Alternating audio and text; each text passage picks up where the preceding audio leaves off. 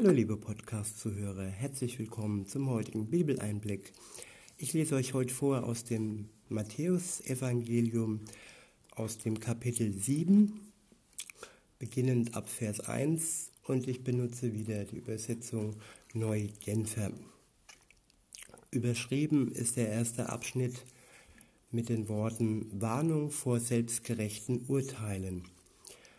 Ab Vers 1 heißt es, Verurteilt niemand, damit auch ihr nicht verurteilt werdet. Denn so wie ihr über andere urteilt, werdet ihr selbst beurteilt werden. Und mit dem Maß, das ihr bei anderen anlegt, werdet ihr selbst gemessen werden. Wie kommt es, dass du den Splitter im Auge deines Bruders siehst, aber den Balken in deinem eigenen Auge nicht bemerkst? Wie kannst du zu deinem Bruder sagen, halt still, ich will dir den Splitter aus dem Auge ziehen, und dabei sitzt ein Balken in deinem eigenen Auge. Du Heuchler, zieh zuerst den Balken aus deinem eigenen Auge, dann wirst du klar sehen und kennst den Splitter und kannst den Splitter aus dem Auge deines Bruders ziehen. Soweit der erste Abschnitt. Ich wiederhole nochmal und sage euch meine Gedanken dazu. Ab Vers 1 steht, verurteilt niemand, damit auch ihr nicht verurteilt werdet. Wir sind schnell mit Urteilen über andere. Wir machen uns groß und andere klein. Unsere Fähigkeiten sind größer, unsere Liebe ist größer und andere sind so benachteiligt und äh, sind schlecht. Und dieses Urteilen und dieses Vergleichen bringt uns eigentlich nicht weiter. Und ähm, in dem Abschnitt, den wir heute lesen, gibt es da ganz klare Aussagen für und Wegweisungen für von Gott. Wir sollen niemand verurteilen, damit auch wir nicht verurteilt werden. Denn ein Grund für ein Urteil hat jeder Mensch auf Erden. Jeder Mensch hat äh, Dreck am Stecken, sag ich mal. Und wer dann andere verurteilt und sich selbst reinwäscht in Gänsefüßchen, der wird da nicht weit kommen. Ab Vers 2 heißt es, denn so wie ihr über andere urteilt, werdet ihr selbst beurteilt werden. Und mit dem Maß, das ihr bei anderen anlegt, werdet ihr selbst gemessen werden. Wenn wir mit anderen Menschen gnädig umgehen, dann ist auch Gott mit uns gnädig. Wenn wir andere Menschen verurteilen, dann können wir nicht erwarten, dass uns selbst das Urteil nicht trifft. Hier geht es auch darum, dass die Gnade Gottes ähm, schon auch ein bisschen eine Verantwortung hat, dass, dass man, wir bekommen sie zwar geschenkt, aber wenn wir dieses Geschenk annehmen und andere ungnädig behandeln, dann ist dieses Geschenk, dann treten wir dieses Geschenk von Gott eigentlich mit Füßen. Und das möchte Gott nicht. Weiter heißt es in Vers 3, wie kommt es, dass du den Splitter im Auge deines Bruders siehst, aber den Balken in deinem eigenen Auge nicht bemerkst? Es sind jetzt große Vergleiche, Splitter und Balken. Splitter ist klein, Balken ist groß. Wenn man das äh, mit, mit Sünde vergleicht, eine kleine Sünde, kleine Sünden bei anderen sehen wir und verurteilen wir gleich. Aber unsere großen Sünden in unserem, in unserem eigenen Leben wollen wir nicht sehen. Wir sagen, ja, wir haben ja zwei Augen. Das eine Auge, lass es mal bedeckt sein mit dem Balken. Hauptsache, wir können andere verurteilen mit ihren kleinen Splittern im Auge. Und das ist etwas, das Gott schon bemerkt und nicht ohne Reaktion geschehen lässt.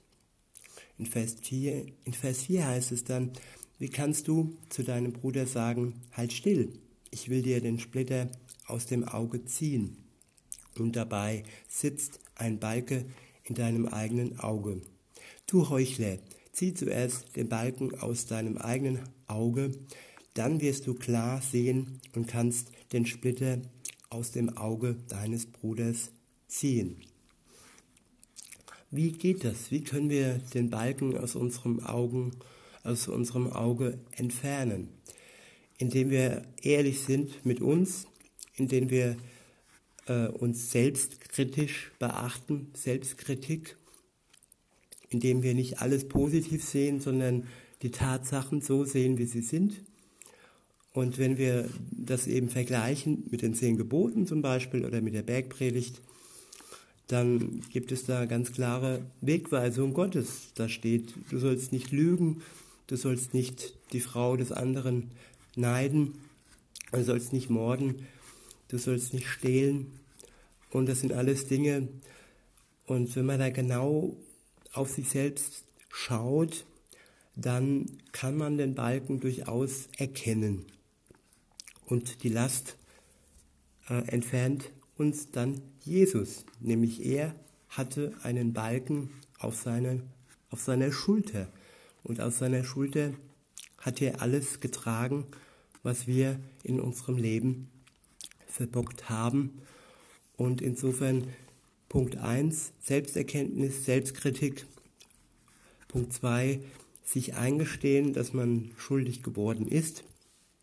Und Punkt 3, zu Jesus gehen und sich diese Schuld ihm gegenüber und vor ihm eingestehen und ihm um Vergebung beten. Und er ist der, der uns dann gerne vergibt. Und weiter geht's mit dem nächsten Abschnitt. Der ist überschrieben, aber kein Verzicht. Upsala. Ich vergesse es doch immer wieder, die Signale auszuschalten. Der Abschnitt ist überschrieben mit aber kein Verzicht auf notwendige Beurteilung. Aber kein Verzicht auf notwendige Beurteilung. Ab Vers 6 heißt es, gebt das Heilige nicht den Hunden. Gebt das Heilige nicht den Hunden. Werft eure Perlen nicht vor die Schweine. Sie können sonst eure Perlen zertrampeln und sich dann gegen euch selbst wenden und euch zerreißen. Was ist damit gemeint? Im, jo, Im Vers 7 heißt es dann, bittet und es wird euch gegeben, sucht und ihr werdet finden, klopft an und es wird euch geöffnet. Denn jeder, der bittet, empfängt und sucht, nee, denn jeder, der bittet, empfängt und wer sucht, findet. Und wer anklopft, dem wird geöffnet. Oder würde jemand unter euch sein Kind einen Stein geben, wenn es ihn um Brot bittet? Würde er ihm eine Schlange geben, wenn es ihn um einen Fisch bittet? Wenn also ihr, die ihr doch böse seid, das nötige Verständnis habt, um euren Kindern gute Dinge zu geben, wie viel mehr wird dann euer Vater im Himmel denen Gutes geben, die ihn darum bitten. Ich wiederhole nochmal die Verse. Ab Vers 6 heißt es, Gebt das Heilige nicht den Hunden, werft eure Perlen nicht vor die Schweine. Sie können sonst eure Perlen zertrampeln und sich dann gegen euch selbst wenden und euch zerreißen. Gebt das Heilige nicht den Hunden. Wir besitzen Kostbarkeiten. Wir sitzen, besitzen Perlen.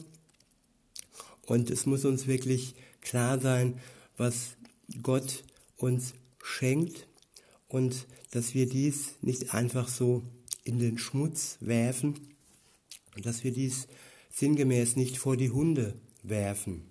Nichts gegen Hunde, aber es ist wichtig, dass wir gerade unseren Glauben bewahren und schützen und immer ehrlich bleiben im Leben.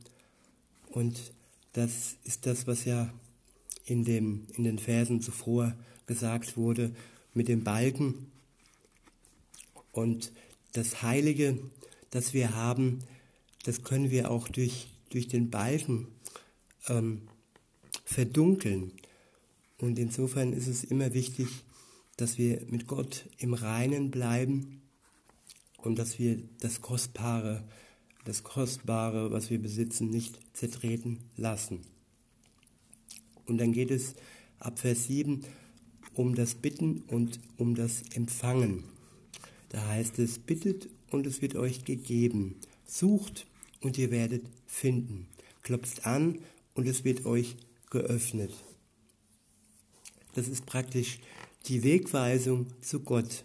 Das sind praktisch die ersten Schritte eines Ungläubigen hin zu einem Gläubigen. Die ersten Schritte eines Geschöpf Gottes hin zum Kind Gottes. Am Anfang steht immer das Bitten. Ohne dass wir um etwas bitten, können wir es nicht empfangen.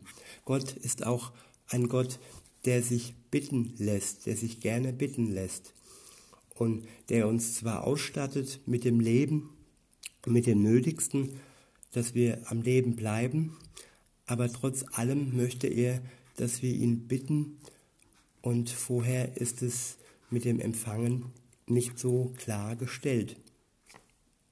Also wenn wir ihn bitten, dann wird er uns geben. Und wenn wir suchen, vor allem wenn wir in seinem Wort suchen, nach Weisheit suchen, dann werden wir finden. Und wenn wir anklopfen, an seiner Tür anklopfen, dann wird er uns öffnen. In Vers 8 heißt es, denn jeder, der bittet, empfängt, und wer sucht, findet, und wer anklopft, dem wird geöffnet. Es ist einfach, der erste Aktionismus ist von uns gefordert, dass wir Gott entgegentreten, in Bitten und äh, in seinem Wort suchen und vor seiner Tür anklopfen. In Vers 9 heißt es dann weiter, oder würde jemand unter euch seinem Kind einen Stein geben, wenn es ihm um Brot bittet? Es gibt Bitten, die sind manchmal ein bisschen unrealistisch oder es sind Bitten, die, ähm, die sind einfach nicht so klar ausgedrückt. Am besten ist es, wir beten, bitten Gott um das, was wir brauchen, um, Gott, um Brot, um das Nötigste. Und Gott wird uns Brot und das Nötigste geben. Er wird uns keine Steine vor die Füße werfen, sondern uns wirklich mit dem Nötigen versorgen. In Vers 10 heißt es, würde er ihm eine Schlange geben, wenn es ihn um einen Fisch bittet? Nein, er gibt uns keine Schlange, er gibt uns das, was wir nötig haben. Es ist halt auch wichtig, dass wir um das Nötige bitten und nicht um Schlangen. Wenn also ihr, die ihr doch böse seid, das nötige Verständnis habt, um euren Kindern gute Dinge zu geben, wie viel mehr wird dann euer Vater im Himmel denen Gutes geben, die ihm darum bitten.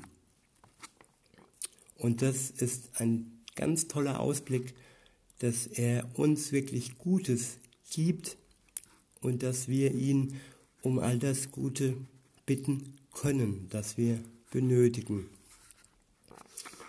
Und in diesem Sinne wünsche ich euch ganz viele gute Bitten und wirklich den Wunsch zu Gott zu rufen und mit ihm wirklich ein, eine Beziehung zu beginnen. Wie gesagt, das Bitten steht am Anfang, das Suchen kommt danach und dann das Anklopfen vor seiner Tür und er wird euch gewiss die Tür öffnen. In diesem Sinne wünsche ich euch einen schönen Tag und sage bis denne.